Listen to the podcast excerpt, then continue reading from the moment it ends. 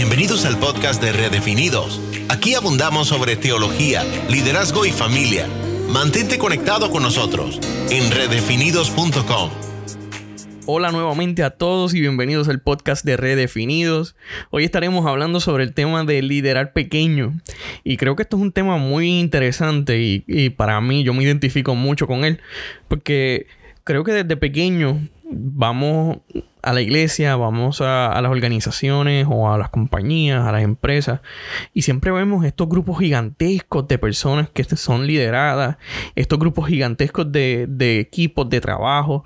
Incluso yo recuerdo que de niño cuando iba a la iglesia, y uno entraba al templo y uno se sentaba a la parte de atrás o, o, miraba hacia la parte de atrás, uno veía este tabloncito que iba diciendo cuántas personas habían en el templo o cuánta había sido la asistencia anterior, cuánto habían sido el número de ofrendas. Yo creo que muchos de nosotros crecimos con esa visión de liderar, de, ver la iglesia llena, de ver eh, una convocatoria para un esfuerzo voluntario lleno, ver la empresa llena de empleados competentes. Y para mí eso es, siempre ha sido un factor que, me ha ilusionado mucho.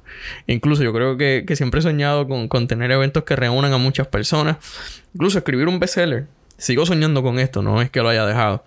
Sin embargo, me he percatado que cuando no logramos tener estos grupos de personas que soñamos en muchas ocasiones, terminamos frustrados y hasta sentimos que fracasamos en el intento. Si no vemos que, que, que la actividad que hicimos, no vemos que el evento que, que, planificamos, si no veo que el servicio que organizamos en la iglesia se llenó, lo interpretamos como un fracaso. Si no llega nadie a la convocatoria, la convocatoria fracasó. Cuando leo estas cosas, recuerdo muchas de las historias de la Biblia. Muchas de, estas historias de guerra relatan que se luchó con un grupo menor de, este, que el enemigo. Lo vemos, por ejemplo, el caso de Gedeón, Gedeón, Dios le dice, pana, tienes que ir a la guerra, te toca ir a ti. Y él le dice, bueno, lo que pasa es que yo no tengo un ejército grande, yo lo que tengo son chispos de gente aquí. Nosotros somos 300, el enemigo es mucho más amplio que nosotros. Y Jehová le dijo, a mí no me interesa lo que tú pienses de tu equipo o lo que tú pienses con lo que tú vas. Tú estás conmigo. Y mientras yo esté contigo en la guerra, tú vas a ganar sinceramente, esto para mí es como que, ¿cómo? Que, que Dios te diga, el número es pequeño. Chico, tranquilo, no te preocupes. Incluso cuando vemos al mejor líder de la historia, Jesús, vemos un modelo completamente distinto a lo que todos hemos soñado o, simplemente hemos aprendido. Jesús no andaba con un grupo gigantesco de gente, sí, hubo mucha gente que lo siguió, sí, hubo mucha gente a las cuales él les predicó. Eso es cierto, completamente cierto. Recordamos el Sermón del Monte, recordamos cada uno de, de, las intervenciones de Jesús en los evangelios y vamos a ver grupos gigantescos. Sin embargo, Jesús llamó a 12 adolescentes y jóvenes discípulos. Y eso, desde que yo lo he aprendido, me ha marcado gigantescamente. ¿Por qué?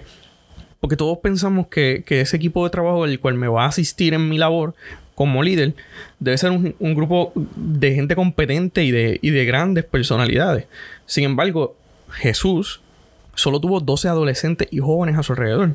Aunque ministró a miles y cientos lo seguían, solo 12 eran los que estaban bajo su liderazgo. Todos queremos ver los milagros de Jesús y sus discípulos, pero no todos queremos tener un equipo pequeño como lo tuvo Jesús. Liderar pequeño es algo que desde hace miles de años lo vemos a lo lejos. Lo vemos como quien mira las estrellas a lo lejos. Pero todos lo deseamos, todos queremos que, ese sistema funcione en lo que nosotros hacemos hoy día. Hemos visto en diferentes momentos de la historia líderes extraordinarios que han decidido no enfocarse en las masas, sino en esos grupos pequeños con los que están trabajando. Nuestro entorno y cultura siempre se van a enfocar en lo grande, pero aún los grandes resultados se basan en lograr pequeñas acciones que nos llevan a la meta. Yo creo que desde que yo aprendí esto en mi vida y lo pude aplicar en, mi forma de ser, en mi forma de liderar, en mi forma de pensar, yo he comenzado a ver resultados aún mayores de los que yo esperaba. Cuando yo me enfoqué en esas pequeñas acciones, pude ver mis metas completarse. Compré en una ocasión, en un viaje a Atlanta, un libro bien interesante, Lead Small, de Reggie Joyner. En el cual se comenta que cuando lideramos un grupo pequeño simplemente tenemos la oportunidad de invertir estratégicamente en las vidas de tal forma que podemos ayudarle a desarrollar una fe auténtica.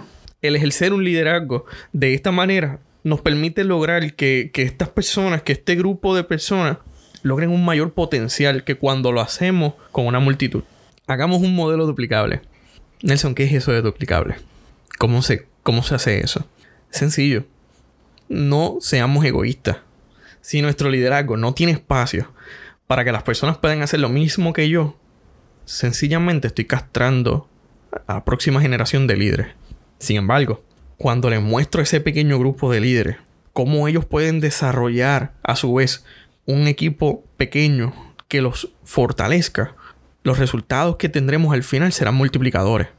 De esta forma pensamos en grande, trabajando con pequeñas acciones. No quiero que hoy dejes de soñar con, tener un, gran equipo, con tener una gran congregación, con tener una gran empresa. Pero sí quiero que reevalúes y redefinas el método que estás utilizando para llegar a esa multitud. No necesariamente lanzar tus ideas y lanzar tus métodos a la masa va a lograr que llegues al final. Cuando nos enfocamos en los grupos pequeños, nos enfocamos en, liderar a mi pequeño grupo de líderes, vamos a desatar mucho más que simplemente éxito. No quiero terminar sin, sin orar por ustedes, orar por, por, los líderes que me escuchan y orar por aquellas personas que aún no lo son, pero sienten el llamado de Dios a ser líderes. Dios, hoy quiero pedirte que seas tu mano poderosa abrigando a cada líder que nos escucha. No queremos, Señor, hablar desde nuestro entorno, sino, Señor, bendecir desde tu palabra. Dios, te pido que llenes de sabiduría a cada persona que está escuchando este audio, a cada persona que ha sintonizado este podcast. Sé tú llenando sus mentes, sus corazones de ti. Queremos liderar como tú lo hiciste, Señor Jesús. Muéstranos, Señor, cómo hemos de hacerlo, para que las próximas generaciones, Señor, puedan redefinir la forma de liderar la iglesia, la forma de liderar las organizaciones, las empresas, para que la próxima generación de líderes lidere aún mejor este país. Nos ponemos en tus manos, Señor Jesús. Amén. Gracias por escuchar este podcast, gracias por sintonizarnos cada semana. Te pedimos que ahí donde esté puedas buscar el link de este podcast y compartirlo con tus seres queridos, con tus amigos en las redes sociales. Compártelo, no te quedes con esta información para ti. Es vital que otras personas puedan escuchar lo que hoy te está ministrando, lo que hoy te está edificando. Así que te agradecemos inmensamente que hayas estado hasta este momento con nosotros, que continúes escuchando lo que tenemos para ti. Nos bendice mucho que estés aquí. No olvides conectar con nosotros en redefinidos.com